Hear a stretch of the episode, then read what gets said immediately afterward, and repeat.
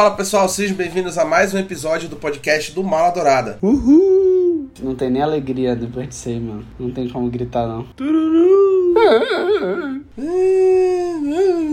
Eu nem lembro mais como é que grava podcast, faz tanto tempo que eu não é gravo eu ia falar podcast, isso. Nossa, cara. faz uns 74 anos que eu não gravo podcast. A gente tá sobrevivendo só dos nossos podcasts paralelos, para quem acompanha a gente no nosso feed. Mas hoje merecia que a gente fizesse um podcast numerado, pra gente macetar Homem-Formiga e a Vespa quanto menha. Hoje a gente não vai falar bem, a gente vai falar bem de algumas coisas, mas na maioria a gente está aqui para falar mal. A gente já queria adiantar isso pra vocês, para que vocês não escutem o resto desse episódio pensando: nossa, vou ouvir um podcast que vai falar bem do filme que eu gostei. Não, ninguém aqui gostou do filme e aqui a gente vai falar mal. Se você acha que vai passar raiva escutando a gente, é melhor não dar play. Mas se quiser deixar o episódio rolando só para dar esse stream pra gente, a gente agradece. Eu sou o apresentador desse episódio, Rafael Mendes. Faz muito tempo que vocês não escutam a minha voz e será uma honra falar mal desse filme hoje, acompanhado dele, Lucas Freitas. Zabumba, galera? Caramba, faz tempo que eu não falo Zabumba e a melhor parte do filme é quando aparece Kangira retornar. E também estou com ele, Felipe Leão. E aí galera, tudo bem? Infelizmente estamos com esse retorno aqui numa péssima qualidade, né? Num filme de péssima qualidade. Vamos ao que interessa. Primeiro a gente vai contextualizar vocês onde está Homem-Formiga e a Vespa Quantumania aí nesse bololô de MCU, de Marvel Studios. O filme foi anunciado em novembro de 2019, depois que Homem-Formiga e a Vespa foi um sucesso de crítica, de bilheteria, muita gente gostou e disse, não, tem que ter o terceiro filme. Confirmaram o terceiro filme, beleza. E aí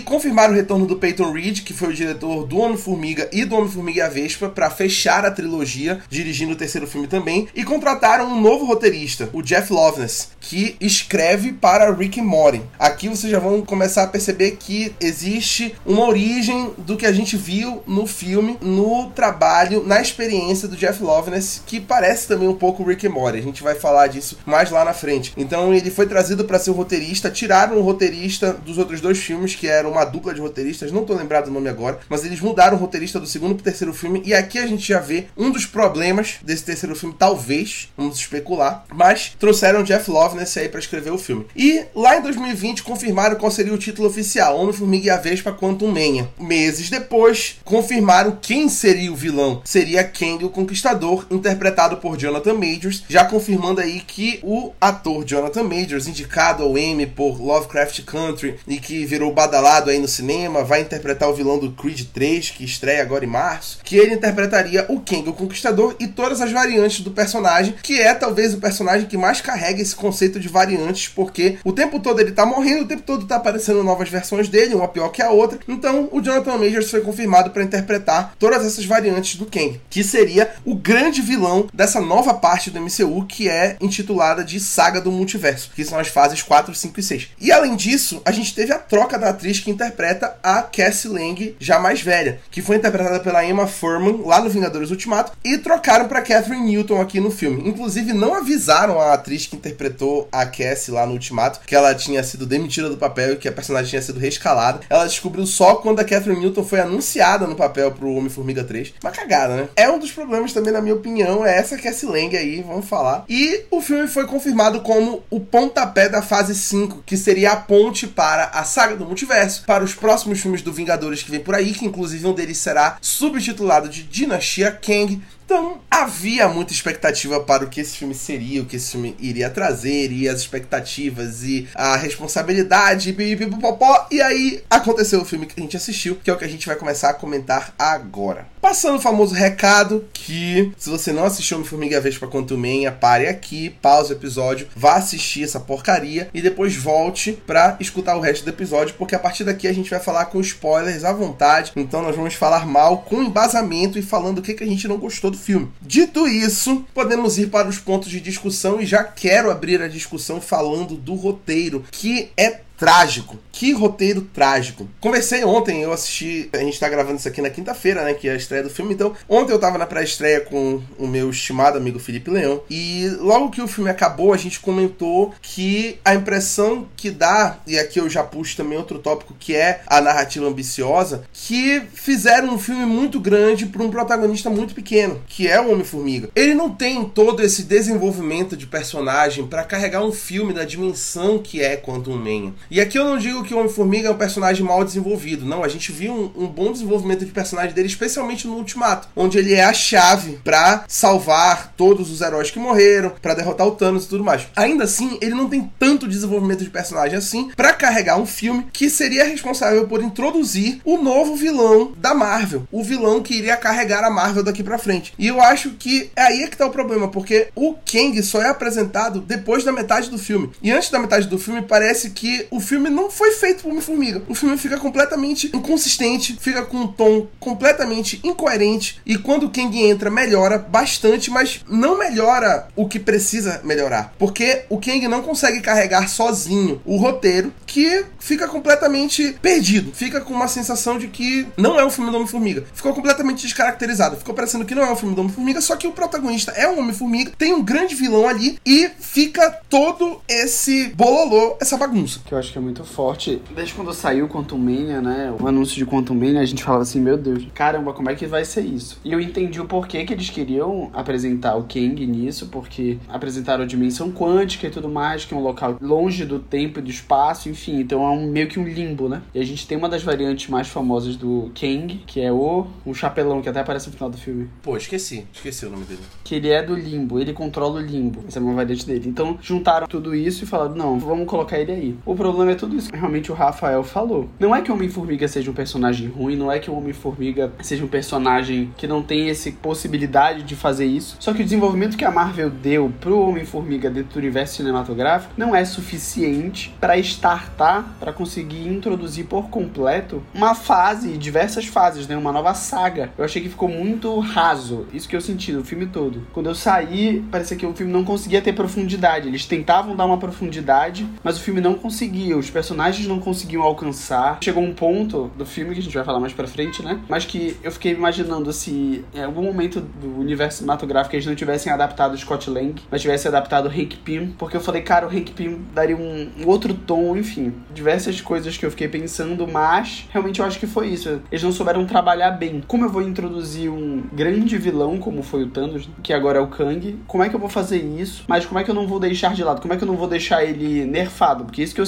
sentia. Parecia que a todo momento o Kang tava nerfado, porque precisava se compatibilizar com o Homem-Formiga. Só que não dava certo. Explique pro público que não conhece o termo nerfado, o que, que o termo nerfado significa. Perdão, perdão. Eu já ia perguntar, mas pelo contexto eu acho que eu entendi. Quando alguém é nerfado, eles diminuem a quantidade de poder, então deixam uma pessoa mais fraca. O Kang a gente sabe que ele é. Ele fala no próprio filme que ele já matou um Thor, mas dentro do filme ele consegue morrer se ficar gravemente ferido por formigas, né? Então a gente vê uma incoerência aí. A gente percebe que eles realmente tiveram que diminuir, enfraquecer o Kang para não ficar tão ruim. Inclusive a gente percebe o Kang sendo nerfado, especialmente na briga final, né? Talvez eu esteja adiantando algo que o Felipe vai falar, mas o filme todo mostra o Kang lidando com o Homem-Formiga e com a Vespa com um estalo, dando um peteleco e fazendo as coisas assim com uma manipulação simples, que mostra a extensão do poder dele, não explica o porquê, mas mostra, né? Que eu acho que não passou pela cabeça deles explicar o porquê que o Kang é tão poderoso, mas aí tudo bem, né? Pela nossa passou. Mostra a extensão do poder dele, mas aí tu sente que ele do nada fica fraco para ficar compatível com uma briga com o Homem-Formiga, que é um herói infinitamente menos poderoso do que ele, entendeu? E é uma, uma mudança assim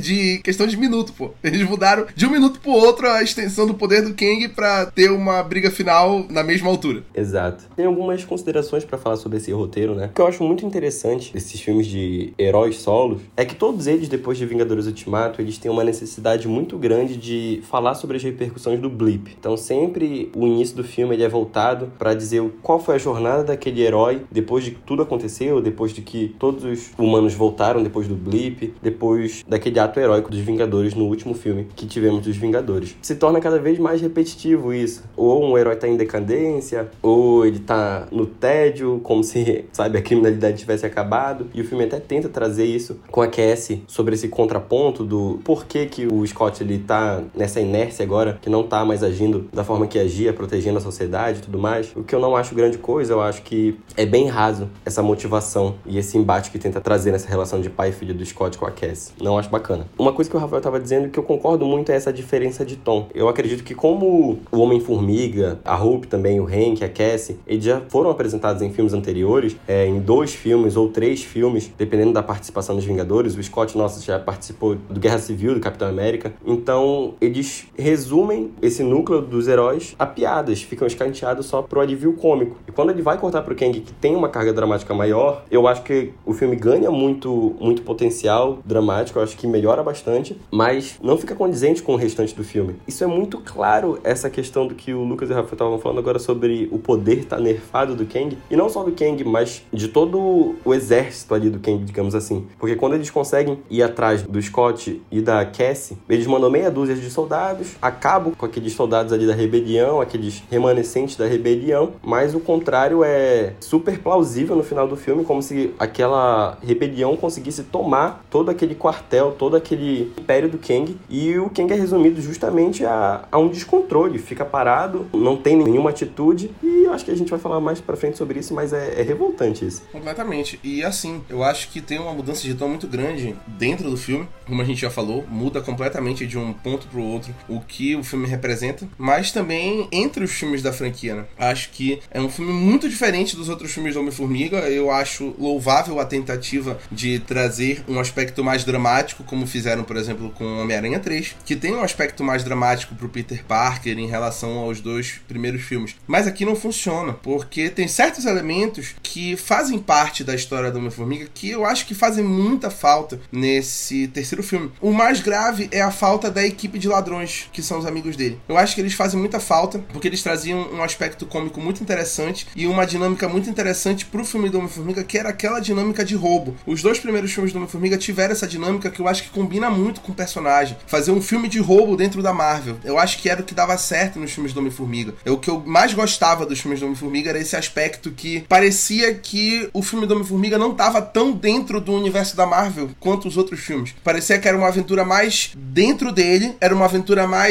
interessante para ele, interessante pros interesses de cada um dos personagens do que, como o Felipe falou, essa necessidade de ter que ligar tudo com o MCU, que é o que a gente tá vendo muito agora nas produções da Marvel. E é o que tá incomodando muito a gente em relação às mais antigas que não tinham tanto isso. E aí tinha esses personagens que era o Luiz, o Kurt, que traziam esse aspecto de roubo, que traziam mais uma leveza. E aí fica parecendo que, tipo assim, não tem nada a ver com os outros dois filmes. Fica parecendo que foram por um caminho completamente diferente. E ao contrário do que foi o Thor Ragnarok em relação aos dois primeiros Thor, aqui foi pro caminho completamente errado. Falando de personagens, eles tiraram esse núcleo dos ladrões para colocar o núcleo dos rebeldes lá do Reino Quântico, que para mim não funciona nem um pouco. Para mim, se eles não estivessem ali, não faria diferença nenhuma na história. Eles estarem ali ou não, eu acho que é realmente, como o Felipe falou, para servir a história da Cass, que é essa história de uma rebelde que luta pelos injustiçados e tudo mais, que vamos falar também daqui a pouco. Porra, eles fizeram as piores escolhas possíveis em relação a essas coisas que eu acabei de falar. Não, foi bem horrível, cara. Sério, exatamente isso que eu senti também. Tirando os personagens principais, todo o resto era totalmente dispensável, assim. Eu até brinquei com o pessoal que tava assistindo, os amigos meus, que eu falei assim, cara, esse pessoal coadjuvante tá parecendo o Indiana Jones, Caçadores da Arca Perdida, que o Indiana Jones não tem influência nenhuma no filme. Do mesmo jeito, eles teriam achado a arca no filme e teriam morrido. É a mesma coisa. Se não tivessem os rebeldes, se não tivesse ninguém, tivessem simplesmente se encontrado com o Kang, seria da mesma forma, cara. E isso mostra realmente que o roteiro, a narrativa, até o que eles acham que é realmente Homem-Formiga e o que eles acham que é o Kang, não funcionou nesse filme. A gente tem uma apresentação desse vilão grandioso, muito maior do que o Thanos, mas parece que ele é ínfimo e se resumiu a leitinho com pera. Assim, para quem é fã de Star Wars, conseguiu perceber que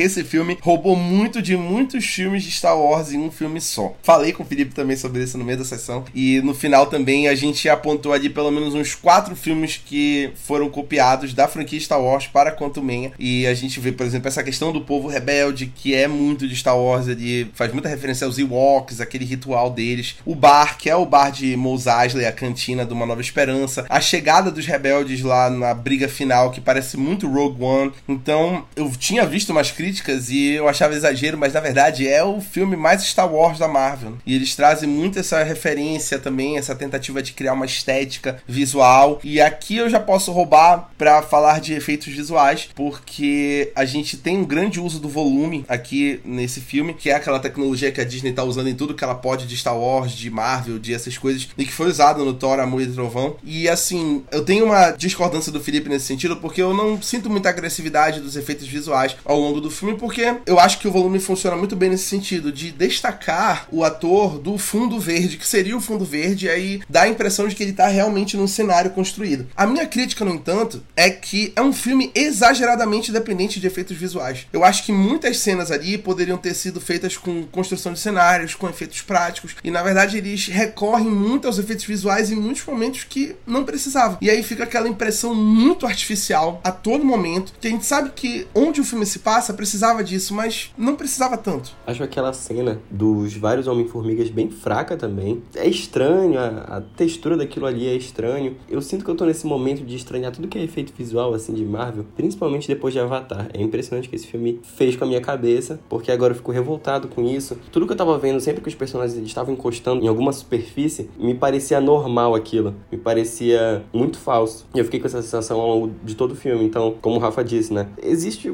uma hipervalorização desses efeitos visuais, até para criar criaturas, até para criar personagens. Por que não fazer isso com um ator? Mas não, tem que ficar criando sempre criaturas para ficar utilizando mais e mais efeitos visuais e deixar cada vez mais artificial. Não acho bacana isso. Eu concordo contigo que eu acho que aquela cena dos Homens-Formigas é muito fraca. Mas aí eu já vou puxar para outro assunto que eu acho ela fraca, que é a preguiça do roteiro de trazer resoluções fracas para as coisas. Cara, como é conveniente, como é que ali, perto de um núcleo multiversal, onde todas as possibilidades de um personagem estão aparecendo, e aí um vai em cima do outro, e aí um quer um objetivo individual, a gente vê todos eles convergindo para um único objetivo quando eles percebem que eles querem proteger a Cassie. Ah, puta que pariu. Isso porque ele fala que são todos, todos eles são diferentes, né? São ele, mas diferentes. Quer dizer que todos os Homem-Formigas do universo têm a Cassie. Não tem um deles que a Cassie não nasceu. Velho, que coisa insuportável, tá ligado? Tipo assim, parece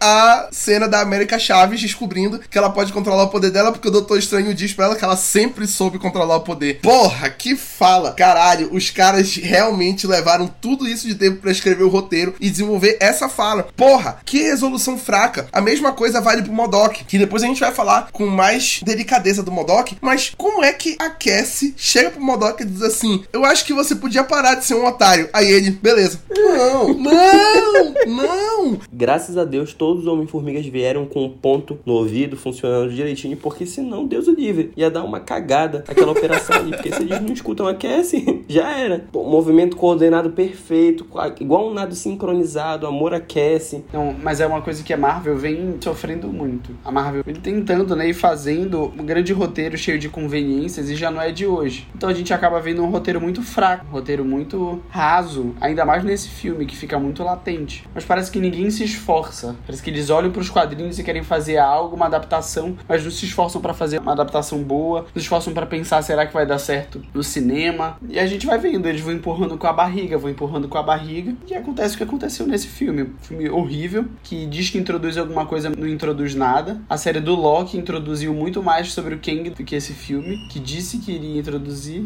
e é isso. Essa série de conveniências, ela também serve para inutilizar ainda mais o núcleo dos rebeldes, porque se utiliza de uma resolução extremamente preguiçosa, que são o uso das formigas. Quando eu vi aquilo no cinema, eu virei o rosto, né? Eu virei os olhos porque eu não acreditei que Kang, o vilão mais poderoso, Thanos, esquece Thanos, agora tem Kang. Graças a Deus, também temos formigas muito inteligente. É bizarro, cara. Não, não, não, não, não, não. Eu fiquei feliz porque eu gosto muito do Hank Pym nos quadrinhos. E ali mostrou, tipo, caramba, esse é o Homem-Formiga de verdade, sabe? Que ele é, o cara é brabo demais, se comunica com formiga. Mas, pô, cara, o cara já matou o Thor e perdeu para um bando de formiga, cara. Pô, irmão, isso não tem cabimento, cara. Isso não tem cabimento. Eu já acho controverso um vilão desse calibre perder num filme desses, porque, como ele mesmo diz, né, ele mudaria o curso de várias coisas, conseguindo voltar pra ativa, digamos assim. Mas encontraram uma solução para que o Scott e a turma dele conseguissem derrotar ele, sendo que o Scott tá num segundo, terceiro nível em escala de poder. Outra coisa, ele fala que ele quer tanto pegar aquele núcleo porque ele consegue voltar a viajar no tempo. Ele pega e ele passa 30 minutos para executar o plano dele. Meu irmão, vocês estão falando que ele é o vilão que ele é? No momento que ele pega, ele mata todo mundo, ele sai na mesma hora de lá, cara. Aí não, aí entra a conveniência. Não, ele tem que demorar, que ele vai com todo. Gente, tá bom então. Aí fiquei com muita raiva. Aproveitando aqui para falar de conveniência, de roteiro, quero falar do desenvolvimento dos personagens. Acho que eles são rasos, como o Lucas falou, muito rasos. Assim, de uma crítica hoje, que eu concordo 100%, que uma das das coisas que fazia os filmes do Homem-Formiga funcionar também era a relação do Scott com a Hope. A relação de confiança deles, como eles foram construindo essa relação deles. E eu acho muito bacana essa dinâmica do Paul Rudd com a Evangeline Lilly. Pra mim, eles ficaram completamente apagados nesse filme. Eles foram do nada a lugar nenhum. Eles ficaram rodeando, quando a gente fala de desenvolvimento de personagem, rodeando de nada para nada. Não fiquei convencido pela relação do Scott com a Cassie. Eu achei que ficou completamente forçado. Eu achava muito mais natural nos outros filmes quando ela era criança. E agora ele tá nesse negócio de tentando recuperar o tempo, porque ele perdeu muitos aniversários dela. E tipo assim, isso se perde no meio do filme. Não fica convincente. Porque não tem fundamento, não tem desenvolvimento disso. A Hope fica completamente esquecida, apagada. Parece que eles ignoraram completamente o que os personagens estavam construindo ali ao longo dos filmes para nada. O Hank Pym, o grande momento dele foi com as formigas, que saiu do nada também. E a Cassie, para mim, puta que pariu. Estragaram o personagem completamente. Estragaram a Cassie.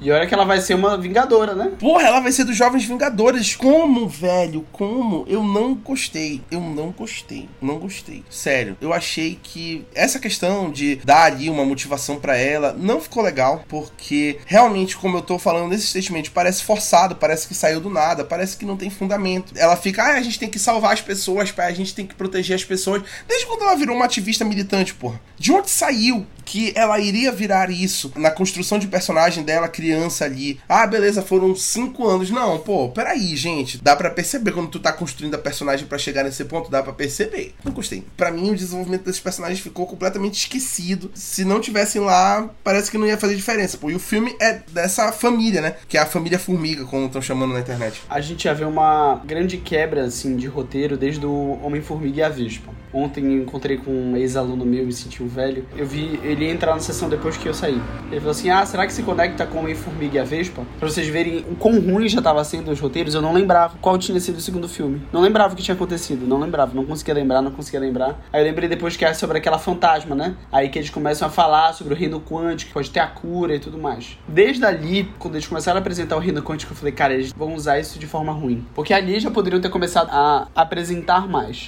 Quando eles não começam a falar o que a Janet Van Dyne viveu lá, já falei, opa, vamos jogar de qualquer forma. No começo do filme, quando ela cai junto com o King, eu falei, não, eles vão explicar agora, e aí depois do filme vão explicar mais denso. Não. Cara, isso me irrita muito, porque eles simplesmente jogam que eles passaram muito tempo juntos. Ela simplesmente joga que ela descobriu do nada que ele era um ditador, e naquele momento ela brigou com ele. Não mostra o que, que aconteceu depois, não mostra quanto tempo eles passaram brigando, não mostra, só joga. A gente volta a falar, né, da conveniência desse roteiro. Outro ponto de desenvolvimento que o Rafa falou, eu concordo plenamente. Cara, parece que eles querem perpetuar. Eles não querem que nenhuma das pessoas da família Formiga seja profundo. Não querem, não querem. Três filmes não conseguiram fazer isso. Três filmes. Não conseguiram dar uma profundidade pro Scott, não conseguiram dar uma profundidade pra Hope, não conseguiram dar uma profundidade pro Hank Pym. E agora com a Cassie fizeram uma coisa mais catastrófica ainda. Porque os três antes ainda tinha, não, poxa, eles têm uma relaçãozinha, pô, deixa e tudo mais. A Cassie jogaram, jogaram. Assim, não, ela é uma criminosa, pô, o cara ficava com ódio. A piadinha lá, ah, já fui presa três vezes. Aí o pai, ah, eu já fui quatro. Pô, irmão, qual a necessidade desse diálogo, cara? Que base é esse diálogo? Não, cara, não, pelo amor de Deus.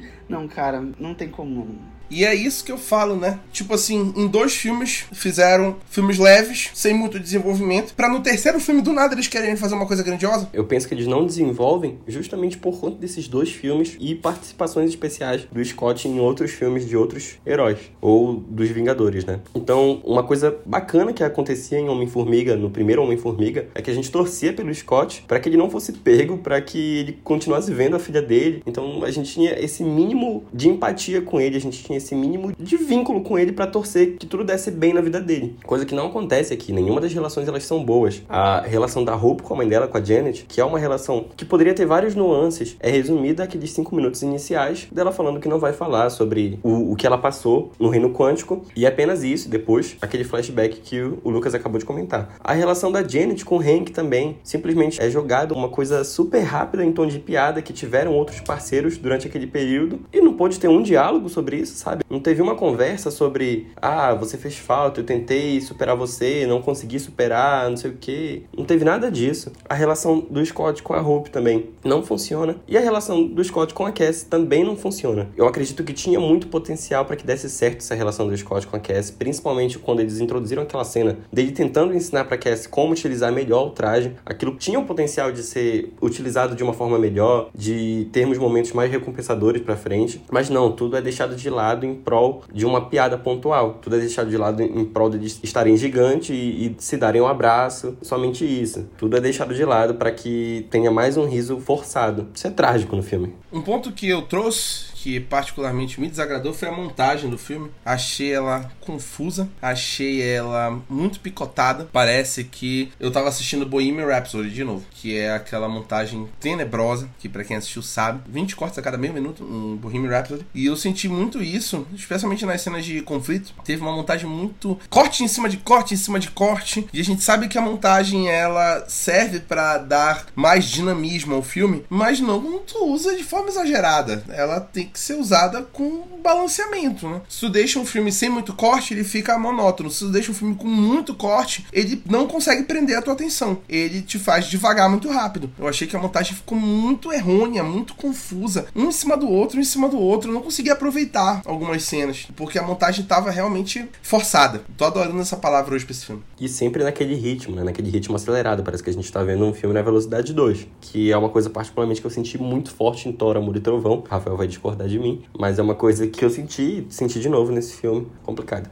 Queria falar de três personagens agora, antes da gente encerrar esses pontos de discussão. Vocês podem ver que esse podcast ele tá andando um pouquinho mais rápido do que o normal. É porque a gente não tá discordando. A gente se reuniu aqui realmente só para concordar um com o outro. Então, como não tem conflito, a gente só vai falando mal e vai indo mais rápido. Primeiro, eu queria falar do King. Acho que, mesmo com todos os percalços, o Jonathan Majors consegue realmente fazer uma atuação espetacular. Acho que ele realmente foi a escolha certa para fazer esse personagem, que é um personagem que promete ser amedrontador confrontador, que promete ser maior do que o Thanos. E eu acho que ele realmente foi uma escolha muito boa. Ele é muito expressivo, ele consegue transitar entre tons e expressões com muita facilidade. Eu acho que isso passa muito da ameaça do Kang, porque o Kang é um personagem poderoso, ele é um personagem ameaçador e é um personagem determinado. E eu sinto isso na atuação do Jonathan Majors. Eu sinto essa capacidade dele de dissimular todo mundo com a manipulação dele e de conseguir deixar todo mundo com medo com a extensão do poder dele. Quando ele encontra um Formiga da primeira vez, eu realmente senti ali a ameaça dele. Claro, a gente falou aqui extensamente que ele foi completamente nerfado depois. Agora que a gente já sabe o que significa nerfado, ele foi completamente nerfado depois. Reduziram o poder dele do 100 pro 10 para que o Homem-Formiga tivesse uma chance de briga com ele. Mas quando a gente viu ele no máximo dele, eu achei incrível e o Jonathan Majors fez o melhor dele. E eu acho que, sinceramente, os melhores momentos do filme é quando o Kang tá aparecendo. Não, sem dúvidas, ele é o ponto alto do filme. Tudo que eles foram apresentando é muito bem feito, mas uma coisa que me incomoda muito ainda. É, desde o primeiro minuto do filme, eles mostram que esse é o King que vai acabar com tudo, que eles têm que temer e tudo mais. A gente, no final do filme, descobre que talvez ele não seja a variante mais forte do King. Então, todos os argumentos usados dentro do filme acabam, né? Porque o cara já destruiu diversos inteiros, ele já matou o Thor, já encontrou várias vezes que os Vingadores perde para formigas, então ele não era mais forte. Então ele não é o Kang da dinastia Kang. É isso que eles querem que a gente acredite. Jonathan Majors, ele faz realmente um trabalho excelente. Eu acho o Kang ótimo nas primeiras aparições dele, né? No final, eu discordo de todas as aparições dele, inclusive da luta dele com o Scott, com o Homem-Formiga. Eu acho tudo aquilo muito patético. Mas se esse aqui é o Star Wars da Marvel, o Kang, no meio do filme, ele funciona como um Darth Vader da Marvel. Porque a presença dele impõe muito isso. Naquele momento que ele tá aprisionando tanto a Cassie com o Scott, é bem presente a ameaça que ele tá causando com gestos muito singelos, com gestos bem contidos, mas a presença dele toma todo o ambiente e ele é bem ameaçador. Inclusive, no momento de revelação da Janet sobre o Kang, ela não precisa nem verbalizar a ameaça que ele representa e o medo que ela sim, que ela pode sentir caso ela volte para a realidade dela, para casa dela, para a Terra, digamos assim, porque é muito claro esse medo de que o Kang poderia vir a acabar com a realidade dela, com o universo dela. Então, acho que ele funciona muito bem nas primeiras aparições dele, principalmente nesses pontos que eu acabei de mencionar. E depois, não por culpa do Jonathan Majors, mas por culpa de roteiro, decai muito a presença desse personagem em tela. De novo, né? É lamentável. Eu, inclusive, fico muito incomodado com essa decisão de mostrar o King só a partir da metade do filme. Como eu gosto de falar, eu gosto quando os filmes fazem isso. Acho que a primeira referência que a gente tem grande nesse sentido é o Alien, porque o Alien aparece só na metade do primeiro filme dele. E eu acho que funciona bem pra caralho, porque ele constrói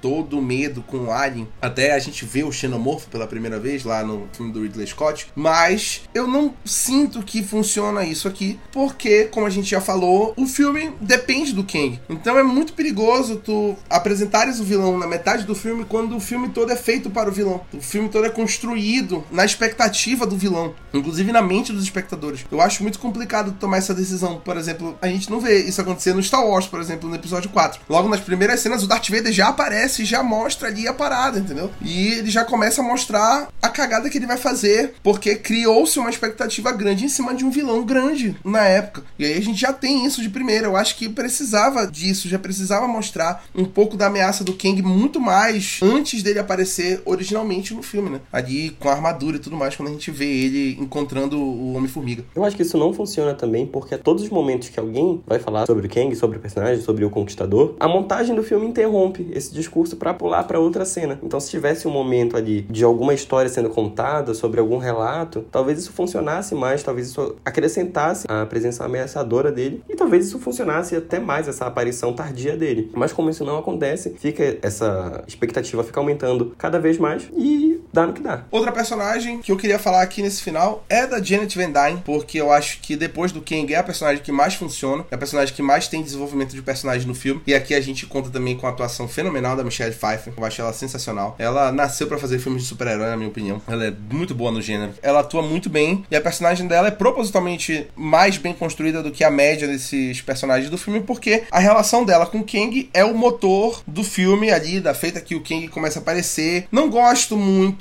dessa decisão dela de, ah, não vou te contar, não vou te contar, não vou te contar, como a gente já falou aqui. Prolongou-se muito esse negócio de não posso te contar, não posso te contar. Porra, tu já tá lá na cagada, já chegou no reino quântico. Por que tu não conta logo o que aconteceu? Que eu acho que as coisas teriam dado mais rápido. Porra, meio complicado isso. Mas eu acho que ela atua muito bem. Eu acho que os momentos dela com o Kang são muito bons. A Michelle Pfeiffer e o Jonathan Majors mostraram uma boa química. Assim, depois do Jonathan Majors, ela foi a personagem mais bem construída. Mas lembrando, não tinha muita competição no filme. E por último, Modok. Esse ponto aqui é muito peculiar. Para quem é fã de quadrinhos, sabe que o Modok é um dos personagens mais peculiares e queridos da Marvel por conta do design dele, por conta das decisões que ele toma, por conta da personalidade completamente excêntrica e perturbada do Modok. E aqui no MCU eles mudaram a origem do Modok para que Modok fosse o Darren Cross, que é o jaqueta amarela, que foi o vilão do primeiro Homem-Formiga, que ficou preso no Reino Quântico. E eles deram essa origem do Modok a partir do desaparecimento do Darren Cross. Assim, não só o design ficou mais estranho do que o normal para o Modok, mas o personagem em si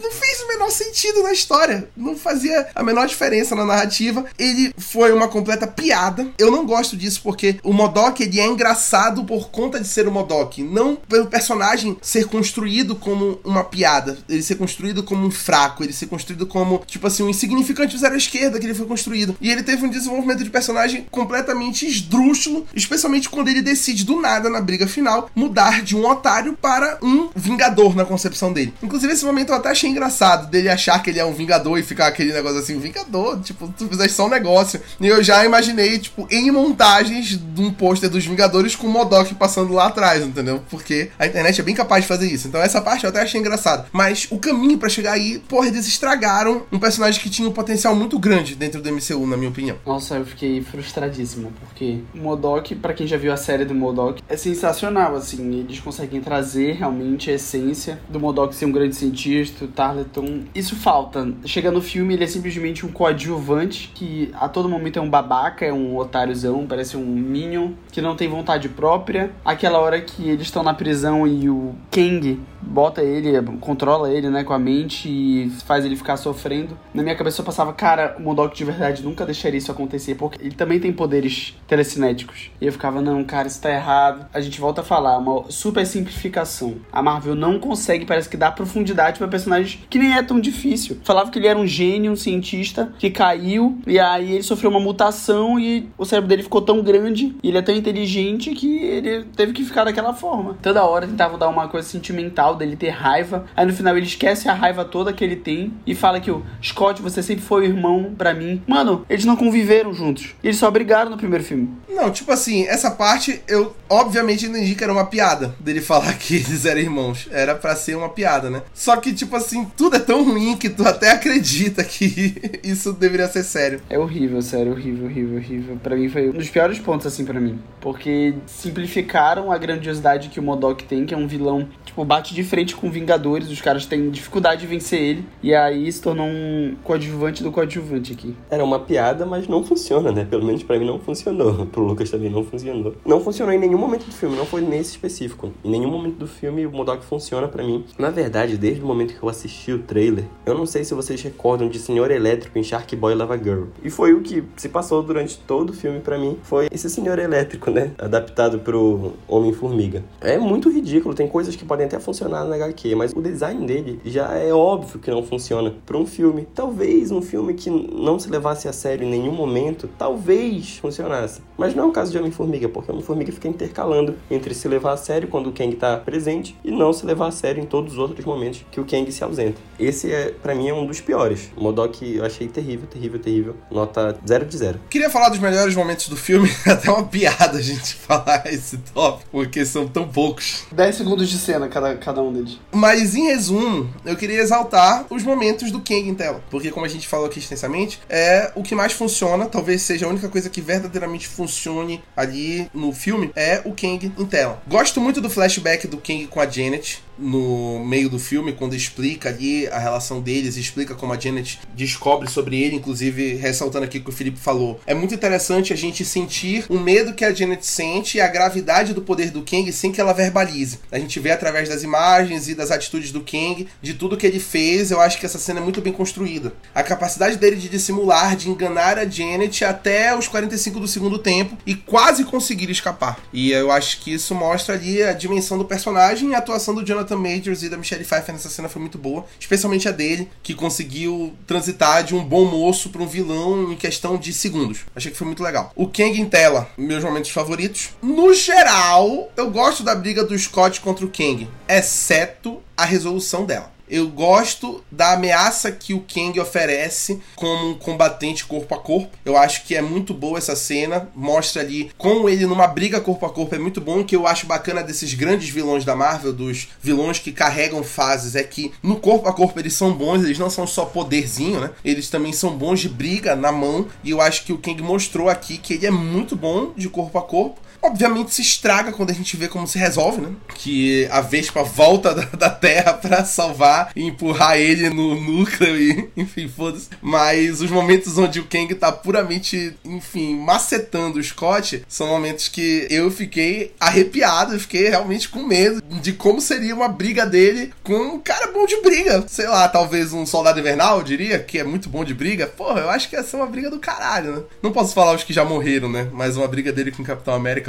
Porra, pai amado. Ia ser bom. Mas eu concordo, essas cenas aí realmente foram cenas boas. Isso eu acho que só tem elas mesmas, assim. Não tem nem muito o que falar. Eu não concordo com a cena do, do Scott com o Kang. Eu não, não acho boa essa cena corpo a corpo. Eu gostei da proposta, mas eu acho ela mal feita. Não curti, não. As cenas que o Kang estão, eu acho boas. De novo, né? Com aquela ressalva. As cenas de primeira leva do Kang. Não essas últimas que ele fica só nerfado e, sabe, impotente diante de toda a situação que tá acontecendo ao redor dele, dos rebeldes lá e das formigas tomando conta de tudo, né? Para encerrar, de fato, o podcast, vamos falar do futuro da Marvel, porque, claro, tem futuro, né? Sempre tem futuro. Como a gente falou extensamente, tudo é construído baseado no futuro. Mas aqui a gente teve duas cenas pós-créditos interessantes que eu não vejo cenas pós-créditos tão interessantes assim há muito tempo na Marvel. A primeira mostra a espécie de cidadela dos Kangs reunidos ali, mostrando que a Marvel já tem em mente quais serão as próximas variantes dos Kangs que aparecerão nos próximos filmes. E a gente já vê o Jonathan Majors interpretando milhares de versões do Kang, especialmente três ali que aparecem principais, que são protagonistas, que a gente vê que quem exilou o Kang para o reino quântico foram as variantes dele, que viram que ele era muito ameaçador e decidiram exilar ele para lá. Só que com a morte dele, a gente vê as variantes preocupadas porque o resto do universo já sabe sobre a existência delas, sobre a existência dessas várias versões do Kang, e aí eles decidem se reunir todo mundo no mesmo lugar para tomar uma atitude em relação a isso. Então a gente já vê ali um pontapé muito interessante pro Vingadores Dinastia Kang, mostrando que o plano que a Marvel tinha para Kang, para como esse vilão vai ser apresentado, é um pouquinho maior do que a gente tinha em mente. Que na verdade envolve muitas outras variantes que provavelmente já vão começar a pipocar aqui e ali, inclusive ligando aí a segunda cena pós-créditos, que mostra o Loki e o Mobius, Tom Hiddleston e Owen Wilson, caçando o Kang ao longo das linhas temporais, encontrando uma variante dele e o Loki completamente assustado. É ele. E o Mobius falando: ele nem parece tão ameaçador assim. E aí o Loki falando: não, é ele. Eu tenho certeza. Tipo assim, o olhar de satisfação do Loki em finalmente encontrar, misturado com o medo, porque ele lembra do aquele que permanece que ele conheceu no final da primeira temporada e mostrando que a segunda temporada de Loki vai ser sobre ele procurando a variante do Kang, tentando impedir de alguma forma a cagada que a Sylvie desencadeou e que vem por aí. Aí eu achei muito legal as duas cenas pós-créditos. Lembrei o nome das pessoas. Tem o Ramatut, que é o cara lá do Egito Antigo, que ele é um faraó, que é uma variante do Kang,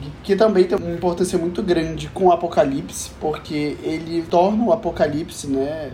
Esqueci o nome egípcio do Apocalipse. Ensabanur. Ensabanur. Ele torna o Ensabanur a próxima pessoa do trono. Então, quando Ramatut sai, que entra e que acontece tudo no Apocalipse, é ele. E outra coisa, a outra versão dele lá, que aparece o todo azul, com um chapéuzão grande, é o Imortus, que também é uma variante do Kang muito famosa nos quadrinhos, que toda hora fica mudando de lado. Uma hora ajuda os Vingadores, outra hora destrói eles, enfim. Eu gostei muito da cena do Loki, para mim foi acertado, acertado, mas quebrou minha teoria de que aquele Kang que a gente viu no Reino Quântico talvez fosse o Kang que aparece no final da TVA, que tivesse vencido, né? Mas me quebrou muito isso e, assim, fiquei muito feliz. Gostei de uma referência que apareceu do Victor Timely, que é muito legal, porque também é uma variante do Kang e também porque, não sei se vocês sabem, acho que o Rafa sabe disso, mas antes de ser Marvel Comics, a Marvel era Timely Comics. Ainda tem isso aí. Então achei muito legal. Não sabia. Informação nova no programa. Olha aí, informação. E é isso, mas eu gostei muito. Eu gostei mais das cenas pós-créditos do que do filme. Gostei também muito das duas cenas pós-créditos, mas a todo momento fiquei pensando, né, nessa cidadela dos Kang, que nada que um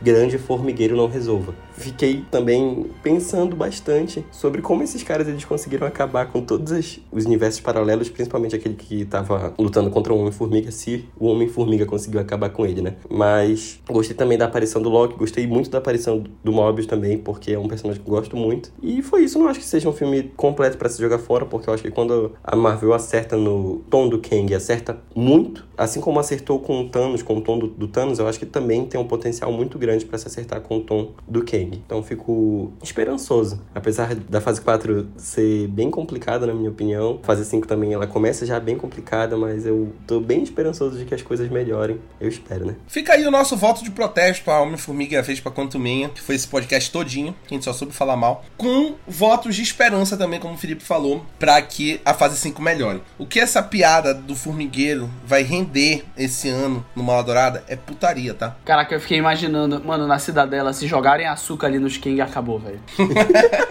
Pô, os Kang, equipamento para as próximas batalhas tem que ser Baigon, não tem jeito. Sabe quem derrotaria o Kang na porrada? Lucas. Lucas no Formigueiro, vocês lembram desse filme?